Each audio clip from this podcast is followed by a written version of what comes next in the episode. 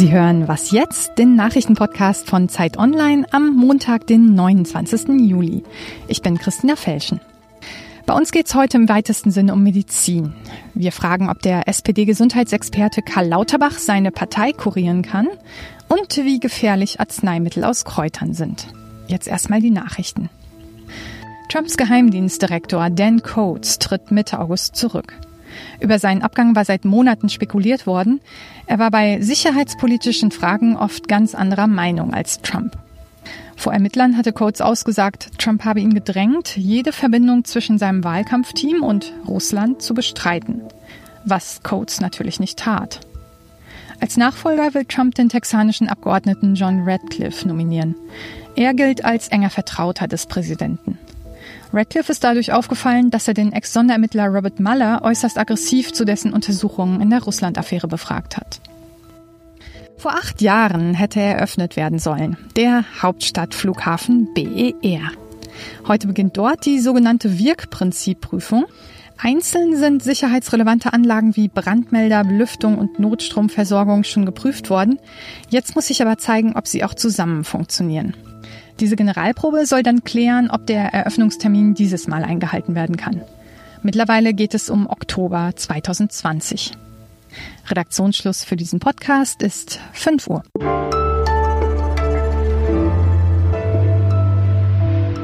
Willkommen zur neuen Was jetzt Folge. Ich bin Rita Lauter.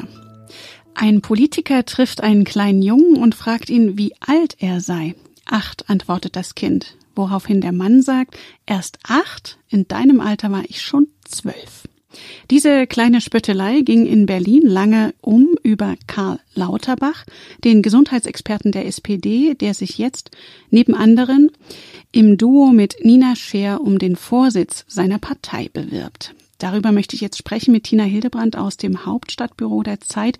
Sie ist jetzt am Telefon. Tina, da scheint ja jemand sehr selbstbewusst zu sein. Hat Karl Lauterbach, der Mann mit der Fliege, auch in der Vorsitzendenfrage seiner Partei Grund dazu? Naja, als Fachpolitiker, da muss man sagen, ganz eindeutig, er ist renommiert über Parteigrenzen hinweg. Und der Jens Spahn, der Gesundheitsminister, der ja so großen Erfolg hat und so aktiv ist mit seinen ganzen Gesetzen, kann das auch nur deshalb sein, weil er in Karl Lauterbach einen Sparringspartner hat auf der anderen Seite der Koalition, der ihm das ermöglicht und auch was bewegen will. Er hat seinen Wahlkreis viermal direkt gewonnen, also er kann auch Leute überzeugen, ganz offensichtlich. Als Stratege ist er bisher nicht so richtig in Erscheinung getreten und das ist natürlich die große Frage, denn das ist das, was ein Parteivorsitzender in allererster Linie sein muss. Der ist ja kein Fachpolitiker, sondern Generalist und deswegen kann man die Frage, glaube ich, noch nicht beantworten. Du sagst es gerade, er ist überparteilich bekannt als Experte für Fragen wie Bürgerversicherung, Krankenkassenbeiträge und so weiter. Wofür steht er noch, beziehungsweise was sieht er als die drängendsten Probleme, die seine Partei jetzt angehen muss?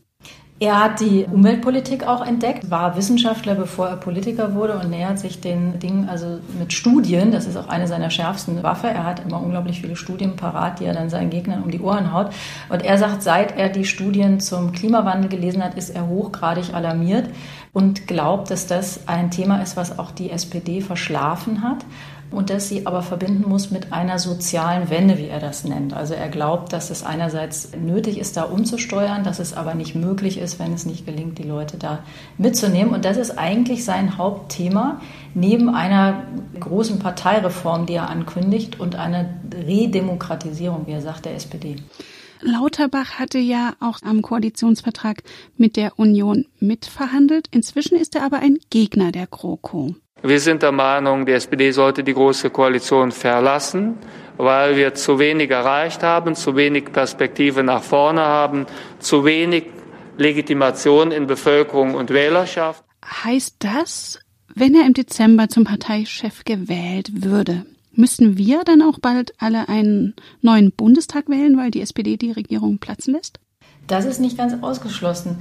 Karl Lauterbach verbindet ja seine Kandidatur mit dem Anspruch einer Redemokratisierung und will deshalb die Basis befragen. Er ist der festen Überzeugung, dass in der Basis sich keine Mehrheit mehr finden würde, die für eine große Koalition wäre.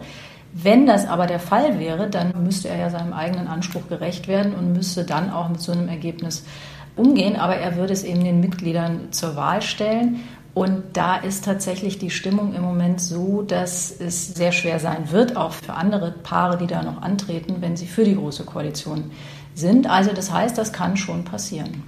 Bisher ist Karl Lauterbach ja eigentlich der prominenteste Bewerber. Wie stehen denn nun seine Chancen, dass er zum Parteichef gewählt wird? Ich glaube nicht übermäßig groß. Die SPD ist in einem ganz merkwürdigen Zustand, führungslos, orientierungslos. Also die ist auch deswegen für Überraschungen gut. Aber es gibt immer noch sehr viele, die hoffen, dass der niedersächsische Ministerpräsident Weil und die Familienministerin Giffey antreten. Und die sind so ein bisschen in der Favoritenrolle. Die eine ist sehr, sehr beliebt, hat allerdings das Problem, dass nicht klar ist, ob sie ihre Doktorarbeit plagiiert hat. Und der andere ist einfach ein Regierungschef, der also Praxis hat und der eben für die praktische Regierungsarbeit steht. Und das ist ja so ein bisschen das Handicap von Karl Lauterbach, dass er sehr stark ein Theoretiker ist und eben jemand, der vom Denken kommt, weniger vom Handeln. Und dein Porträt über diesen denkenden Theoretiker Karl Lauterbach ist in der Zeit zu lesen. Vielen Dank, Tina Hildebrandt. Danke.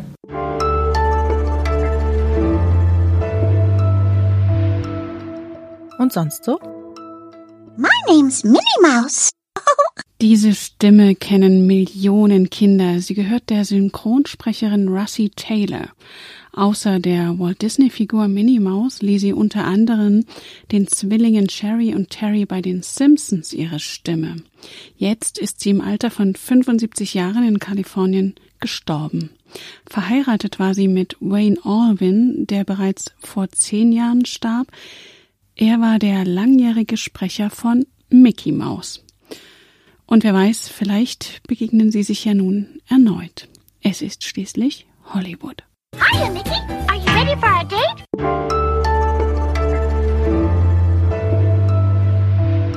Naturheilkunde, das klingt sanft, schonend und irgendwie verträglicher als die sogenannte Schulmedizin. Doch Jetzt steht eines der beliebtesten Arzneimittel, das aus Kräutern besteht, in der Kritik, das Magenmittel Iberogast, das der Bayer-Konzern vertreibt. Es enthält Schöllkraut, das wohl in hoher Dosierung Leberschäden verursachen kann.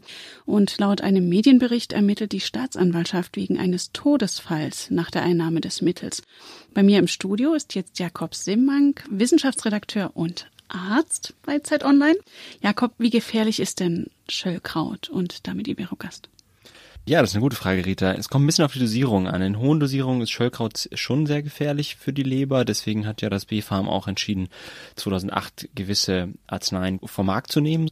Bei niedrigeren Dosierungen ist es jetzt nicht so, dass man sich da sofort Sorgen machen muss. Das heißt, der Fall, um den es hier geht, wenn er denn mit Iberogast in Verbindung steht, ist schon eher ein Einzelfall und eine traurige Ausnahme. Du hast gerade schon erwähnt, dieses Bundesinstitut für Arzneimittel hat schon vor zehn Jahren angeordnet, dass manche Medikamente vom Markt genommen werden, aber auch, dass Bayer Warnhinweise in seine Packungsbeilage aufnimmt. Doch erst vor einem Jahr hat Bayer eingelenkt. Wie kann es eigentlich sein, dass der Konzern so lange damit durchkommt?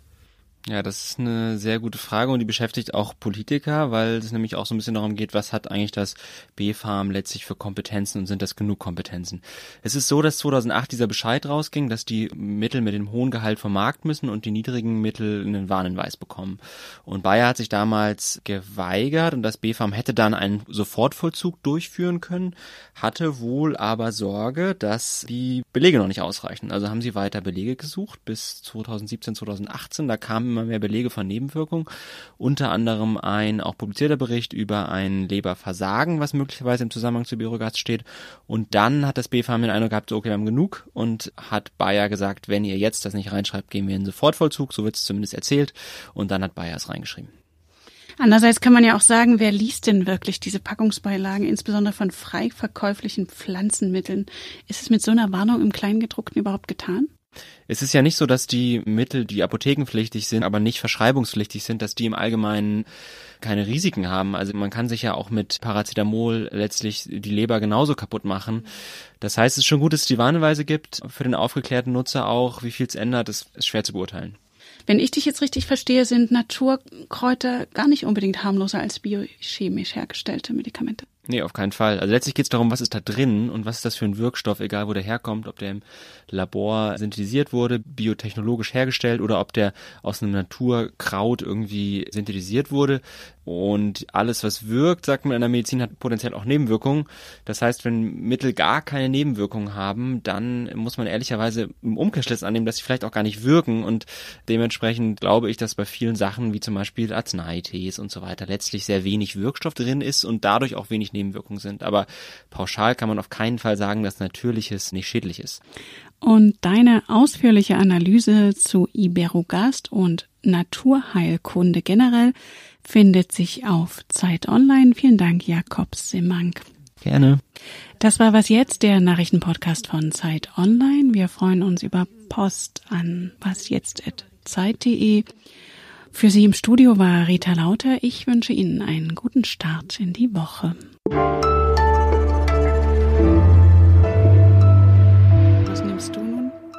Gegen Magenschmerzen? Da mache ich meist gar nicht so viel, da trinke ich meist Tee und versuche ein bisschen den Stress zu reduzieren. Wenn man lange Magenschmerzen hat, soll man aber zum Arzt gehen.